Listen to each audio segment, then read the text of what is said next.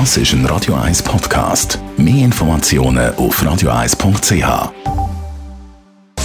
Netto, das Radio 1 Wirtschaftsmagazin für Konsumentinnen und Konsumenten, wird Ihnen präsentiert von Blaser Greinicher. Immobilienkompetenz seit Jahrzehnten. blasergreinicher.ch Adrian Sutter. Wer aus der Ferien will in die Schweiz telefonieren, muss sich das je nach Handy-Abo gut überlegen. Gemäss dem Vergleichsdienst Dschungelkompass kostet das Telefon aus dem Ausland in die Schweiz mit dem Handy-Abo von der Swisscom am wenigsten.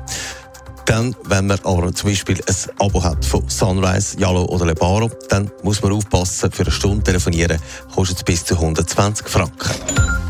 Wenn das Zugfahren innerhalb von Europa weniger teuer wäre, würden mehr Leute mit dem Flugzeug in die Ferien. Das zeigt eine Umfrage, die 20 Minuten gemacht hat. Grundsätzlich ist es aber so, dass viele sich überlegen, ob sie eine Reise auch mit dem Zug machen könnten. Vielfach ist dann aber doch der Preis, der entscheidet. Der Schweizer Arbeitsmarkt bleibt auf hohem Niveau stabil. Gemäss dem Jobindex vom Stellenvermittler Adeco sind im Moment vor allem viele Fachkräfte auf dem Bau und in der Gastro gesucht. Dafür ist die Lage zum Beispiel bei den Informatikberufen plötzlich umgekehrt und es sind weniger offene Stellen rum.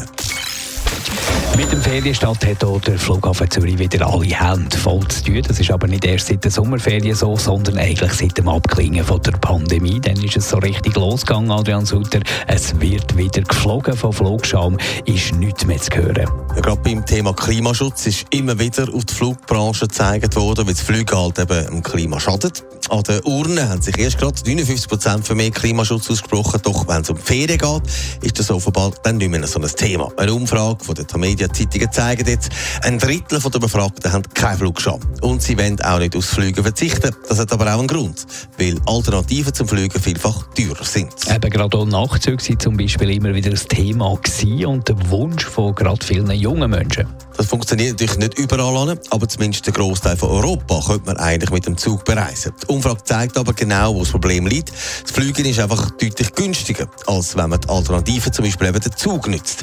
Die meisten haben dann nämlich gesagt, sie würden schon mit dem Zug mehr reisen, wenn das eben günstiger wäre. Beim Nachtzug kommt noch dazu, dass das Netz noch relativ dünn ist und Plätze in diesen Zügen hat es auch nicht viel.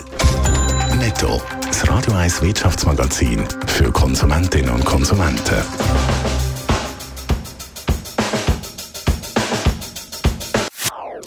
Das ist ein Radio 1 Podcast. Mehr Informationen auf radio1.ch.